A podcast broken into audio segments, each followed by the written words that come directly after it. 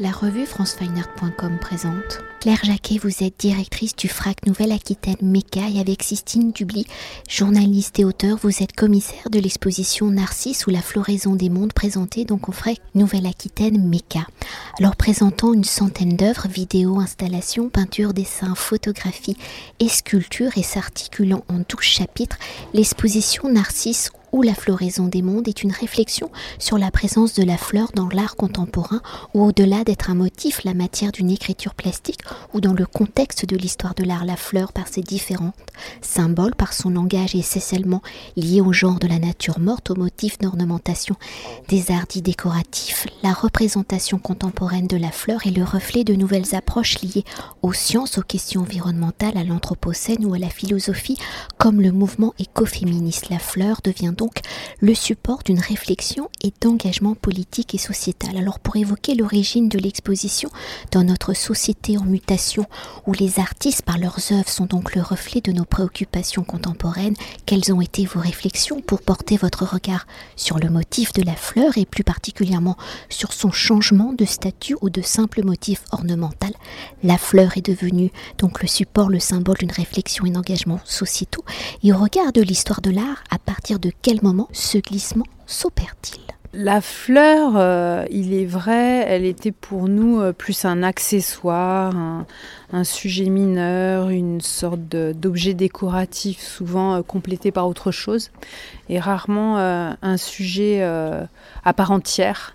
Et dans les dernières années, on a vu surgir une fleur sujet, une fleur euh, prenant conscience d'elle-même euh, sous le regard des artistes, une fleur euh, prenant un petit peu à contre-pied ou à rebrousse-poil l'image qu'on en a, c'est-à-dire souvent quelque chose de fragile, de féminin, de d'accessoires, voilà, une fleur plutôt guerrière, volontaire, sauvage, voilà, affrontant un petit peu les, tous les, les maux de, notre époque et euh, finalement, euh, c'est ce qui nous a le plus intéressé, c'est cette figure du renversement, c'est-à-dire euh, au fond la nature morte, dernier genre dans la catégorie des beaux-arts, hein, bien après les tableaux d'histoire, de religion, de mythes, bien après les portraits et les paysages, bien après aussi les scènes de genre, bah, la nature morte voilà, et malgré tout, il y avait quand même des artistes sacrément intéressants qui s'y intéressaient, donc euh, ils nous ont déjà mis sur cette voie-là. Alors pour répondre à votre question qui, à partir de quand date ce, basculement, j'aurais tendance à dire scientifiquement et intellectuellement à partir du XVIIIe siècle, hein, depuis le siècle des Lumières, où euh, nombre de scientifiques, de botanistes euh, et même d'artistes commencent à observer, décrire euh, créer des herbiers, insère des fleurs dans des portraits euh, euh, qui ont valeur de symbole, de langage secret. Et peut-être aussi une deuxième étape qui se déroule un petit peu à cheval entre le 19e et le 20e siècle, avec le mouvement Arts and Craft, William Morris, qui veut retrouver une forme d'artisanat, de retour au geste, retour à la matière à travers euh, euh, des formes industrielles comme le papier peint. Et puis des artistes comme Édouard Manet, moi que j'adore, qui fait des tableaux de pivoine et puis et puis qui rebondit aussi sur les aubépines de, de Proust qui sont si évocatrices voilà, de cette formule d'ailleurs que euh, Proust utilise euh, dans la recherche du temps perdu, qui est un euh, langage codé entre deux personnages de son roman, qui est faire Catleya. Catleya, c'est une fleur, mais faire Catleya dans le roman de Proust, c'est faire l'amour.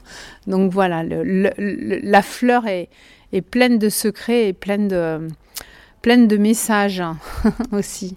Et pour poursuivre sur le changement du statut de la représentation dans de la fleur dans l'histoire de l'art, si la fleur est dans la nature par la pollinisation est si différente, métaphore, la première étape de la naissance hein, d'un renouveau, elle est aussi le support d'un langage où chaque fleur a une signification. Alors si Narcisse est l'une des premières fleurs du printemps dans la mythologie, il est un jeune chasseur grec doué d'une grande beauté qui, en regardant son reflet dans l'eau d'une source, en tomba amoureux et meurt de s'être trop penché sur son image. Alors par cette mythologie, la fleur portant son nom est devenue le symbole de l'égoïsme et de la vanité dans ce double aspect où Narcisse est opposition, la fois renouveau après l'hiver, cet instant du réveil de la nature et l'image de l'égoïsme d'une personnalité donc auto-centrée sur elle-même au regard des préoccupations de notre société contemporaine. Quelles ont été vos réflexions pour choisir Narcisse comme titre de l'exposition? Comment Narcisse y représente-t-il la diversité, l'ambivalence de notre société et donc des préoccupations des productions des artistes contemporains. Par rapport à Narcisse, la, figure, elle, nous a semblé tout à fait intéressante dans la mesure où, euh, à travers ce mythe, on a euh, le destin d'un homme qui, au-delà de la mort, se transforme en fleur. Euh, donc c'était déjà une sorte de, métamorphose tout à fait révolutionnaire et, est très euh, pleine de sens et très osée, hein, puisqu'on a un homme qui tire du côté d'un au-delà lié au féminin.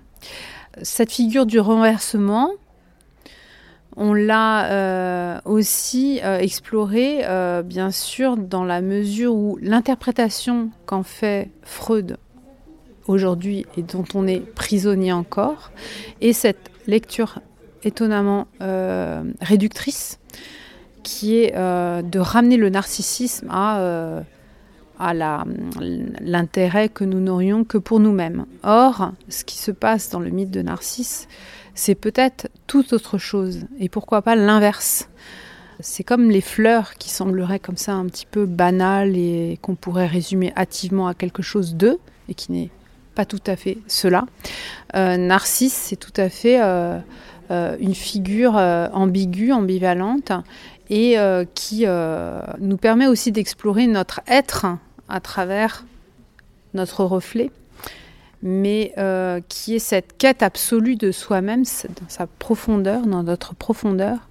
Et, Fabrice Midal a, parfaitement exploré le sujet à travers un livre récemment, hein, il le dit lui-même, voilà pourquoi tant d'artistes et d'écrivains d'ailleurs, à commencer par Le Caravage ou Mallarmé, euh, Maria euh, Renner Rilke euh, ou Paul Valéry, c'est vraiment au fond une quête, une quête de soi-même, mais pour atteindre l'altérité, pour atteindre un monde au-delà de soi-même. Voilà, donc si je peux résumer un petit peu cette exposition avec un, substrat un petit peu philosophique, c'était euh, voilà, de, faire que au-delà de cette, euh, cette fleur euh, apparemment innocente, hein, on avait vraiment des choses à, à regarder ailleurs qui pouvaient advenir avec ou sans nous d'ailleurs, parce que les fleurs n'ont pas cessé d'évoluer d'époque en époque. La nature avance, hein, fait son travail, il y a des espèces qui, apparaissent, qui disparaissent. Il y a des recherches scientifiques qui permettent d'hybrider les fleurs, mais il y a aussi euh, des nouveautés qui se passent complètement en dehors de nous. Donc, au fond, euh, voilà, restons un petit peu humbles euh, par rapport à cette nature qu'on a très envie de dire préservez-la quand même. Et puis cette humilité, on la retrouve à travers la dernière photographie qu'on a placée aussi à, la fin de l'exposition euh, de Charles Frégé avec cette femme qui cultive des fleurs euh, dans une serre. Voilà, revenir à cette figure d'humilité de l'homme face à cette terre. Euh, voilà, qui, qui, demeurera au-delà de nous et dont nous ne sommes que des, des passagers, des, des gens voilà, de passage. Et d'ailleurs, vous venez d'évoquer euh, cette photographie de Charles Frégé et juste à côté, il y a un, bouquet de fleurs en fait. Et tout à l'heure, lors de la présentation avec mes collègues journalistes, vous évoquiez que cette œuvre était peut-être le point de départ de l'exposition. Mhm. Tout à fait. Il s'agit du euh, bouquet perpétuel de Joachim Mogara, qui est une œuvre de la collection du FRAC euh, Nouvelle-Aquitaine et qui est assez étonnante parce que euh, c'est un simple bouquet et à charge euh, de euh, le composer en fonction des expositions de certaines fleurs, des fleurs de notre choix, avec aussi la possibilité de retenir tel ou tel vase, d'imaginer un socle. ou de, la, de laisser ce bouquet par terre. Et c'est une œuvre à la fois tout à fait simple, enfin d'une extrême simplicité dans, la, dans son geste, mais qui est aussi très très complexe parce que finalement c'est aussi dire, donner un autre statut à cette, ce bouquet de fleurs en tant qu'œuvre d'art. C'est-à-dire la nature fait finalement euh, son œuvre euh, avec nous. Voilà, donc le bouquet perpétuel, c'est le, c'est ce qui a déclenché l'exposition et, euh, et j'en suis très heureuse parce que ce qu'on a formulé aussi à travers ce, bouquet et le choix de ces graminées, c'est de rappeler que les, blés, euh, l'orge, toutes ces plantes euh, qu'on a pu cultiver au néolithique sont les seules aujourd'hui plantes à fleurs qu'on pourrait continuer à conserver si les abeilles un jour euh, mouraient toutes et euh, que la pollinisation ne pouvait plus se faire. Donc c'est ce qui pourrait aussi nous sauver d'une certaine manière, puisque la, la culture euh, demeurera. Voilà. Et on peut préciser que ce bouquet a été composé pour l'exposition par Sistine Dubly, donc votre co-commissaire de l'exposition. Alors, mais pour évoquer peut-être l'exposition dans sa globalité, avec ses douze chapitres où à travers l'histoire et les symboles de la fleur, vous y abordez donc ces différentes matérialités allant de son statut hermaphrodite et nourricière à son évolution et changement de statut dans l'histoire de l'art, passant ainsi du motif de l'ornementation à sa matérialité politique. Quels sont donc ces douze chapitres? Comment les avez-vous articulés pour écrire le récit de la fleur, de ses matérialités, de ses symboles, de ses différents statuts et de ses évolutions dans ce grand livre qu'est celui de l'histoire de l'art. Là, j'aurais du mal à vraiment à vous répondre euh, sur les, différents symboles euh, de la fleur dans l'histoire de l'art. Moi, je j'arrive plus du tout à, les voir de, de, la manière euh, dont on voudrait qu'on les voit. Et donc, c'est vrai qu'en réfléchissant à une exposition comme celle-là, ce qui nous a souvent euh, surprise avec Sixtine, c'est finalement de, nous retrouver dans des directions auxquelles on ne s'attendait pas en regardant les fleurs, c'est-à-dire que les fleurs contiennent une forme de mystère qu'on l'a qu'elles qu'elle préservent, qu'elles savent préserver euh, et qu'il est difficile comme ça de se saisir en, un seul instant. D'ailleurs, le parfum de l'exposition, euh, imaginé par Elodie Pong, euh, crée ce mélange entre fiction et réalité, c'est-à-dire que l'artiste a travaillé à partir d'essences florales conservées dans des laboratoires souvent euh, travaillant pour euh, l'industrie du parfum et en les préservant euh, cherche aussi à pouvoir produire des nouveaux parfums à partir des nouvelles senteurs qui seront bientôt collectionnées. Donc c'est on est, on est sur des, des, fleurs qui sont un peu des fleurs carrefour. On va dans une direction, puis on, on peut aussi en prendre une autre. Je, je trouve que c'est une fleur symbole qui, qui souvent, euh, dont la force est vraiment l'équivocité, c'est-à-dire euh, on n'est pas dans un, une lecture euh, univoque à, sens unique, mais avec une, une, ouverture très très large de lecture. C'est ce que j'aime moi, de, c'est pas me laisser enfermer dans des lectures, voilà, trop rigides. D'ailleurs, quand on parcourt l'exposition, on, même si les chapitres sont annotés euh, au sol et qu'on peut euh, les suivre comme des petits cailloux euh, posés pour retrouver son chemin, il y a quand même des passerelles et on peut justement. Aller d'un côté ou d'un autre et se raconter notre propre histoire à travers tout à fait, ouais, ouais, tout à fait. On navigue de, chapitre en chapitre. on peut aller vers une section touchant davantage la fleur et l'érotisme de la fleur, le sexe des fleurs, et puis passer dans une dimension plus politique ou plus euh, sociétale, euh, aborder euh, l'écoféminisme qui se rattache là aujourd'hui très fortement à l'éco-spiritualité, c'est-à-dire vraiment revenir à une dimension sacrée hein, du vivant.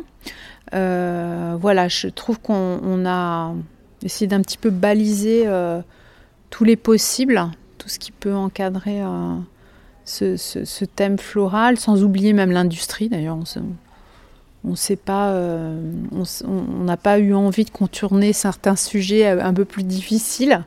Euh, voilà, je, trouve que c'est une exposition euh, qui a su euh, ménager des surprises, qui n'est pas forcément euh, pleine d'attendus non plus. Il ne faudra pas venir pour se dire on va voir des fleurs de Warhol, on va revoir des, tableaux de Georgia O'Keeffe ou euh, des œuvres de Séraphine de Senlis. Voilà, c'était peut-être trop connu. Donc on, a, on, est allé vers des, des œuvres moins connues, mais d'artistes très importants, très intéressants aujourd'hui. Euh, ou qui, euh, qui nous ouvre un petit peu euh, l'horizon pour, pour demain. Merci beaucoup. Merci à vous. Cet entretien a été réalisé par franceweiner.com.